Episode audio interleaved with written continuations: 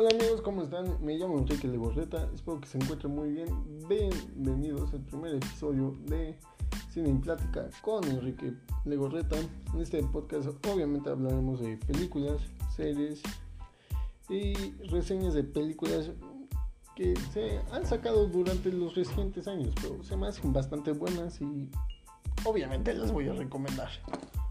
Comenzamos el episodio con, con una película espectacular. La verdad, la primera vez que la vi, creo que fue la película que me enamoró del cine. Es una historia que es. que tú crees que a la vez es bastante simple, bastante aburrida. Dices, va a terminar va a terminar como siempre, o sea, no lleva un camino de desgracia, pero no, te calla la boca. Y obviamente estamos, estoy hablando de la película Whiplash. Es película dirigida y escrita por Damien Chazelle. Fue concebida primero como un cortometraje que se presentó en Sundance y gracias a ese cortometraje que obtuvo varios premios, obtuvo la atención para que se hiciera una película y esa película fue adquirida por Sony Pictures. Aquí en esta película seguimos la historia de Andrew, un baterista que estudia en el conservatorio Schaefer y, quiere ser el mejor baterista de su generación y quiere convertirse como su ídolo Buddy Rich. Su vida toma un cambio con la llegada del famoso director de la de orquesta de Studio Band, Terence Fletcher, quien lo invita, invita a estar en Studio Band como un suplente. Obviamente, Terence Fletcher es, es un maldito, se burla de, sus estudiantes, los hace quedar mal, los hace llorar, los hace.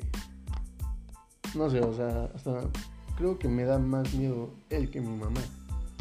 Y aquí vamos que durante. seguimos la historia de Andrew. Vemos que la influencia de de Fletcher es enorme en él, ya que lo empieza, se empieza a burlar de él, lo hace llorar cuando se equivoca en, su, en el tempo de, que pide Fletcher y toma una gran repercusión en Andrew, ya que él quiere ser el mejor. Y también un mensaje que me gusta de la película es que eh, Andrew tiene miedo al fracaso, tiene miedo a no ser exitoso.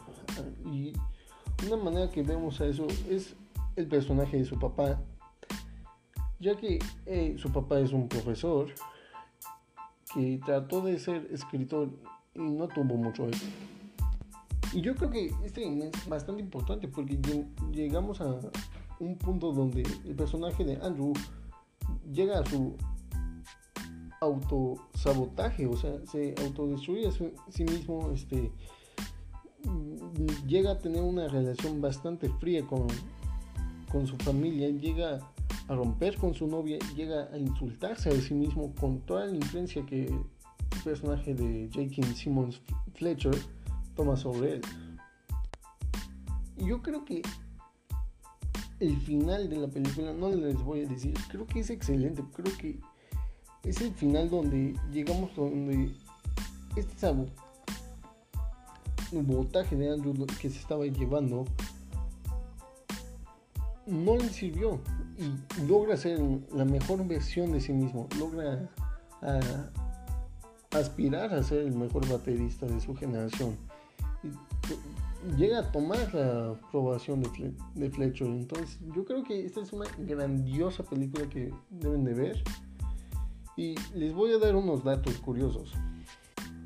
Un dato curioso de la película es que primero cuando la nominaron a los Oscars, los Oscars nominaron a Whiplash como guion adaptado por una confusión por una canción que ya había. También otro dato que los personajes de Miles Taylor, que interpreta a Andrew, y J.K. Simmons, que interpreta a Fletcher, tomaron cursos sobre tocar tomaron cursos sobre para aprender a tocar la batería excelente y el piano excelente. En conclusión, Whiplash es para mí la mejor película de Demi Chazelle, hasta un poco mejor que La La y la deben de ver. Te sientes bastante empatía con los personajes y yo creo que es una gran película que necesita ser un poco más reconocida.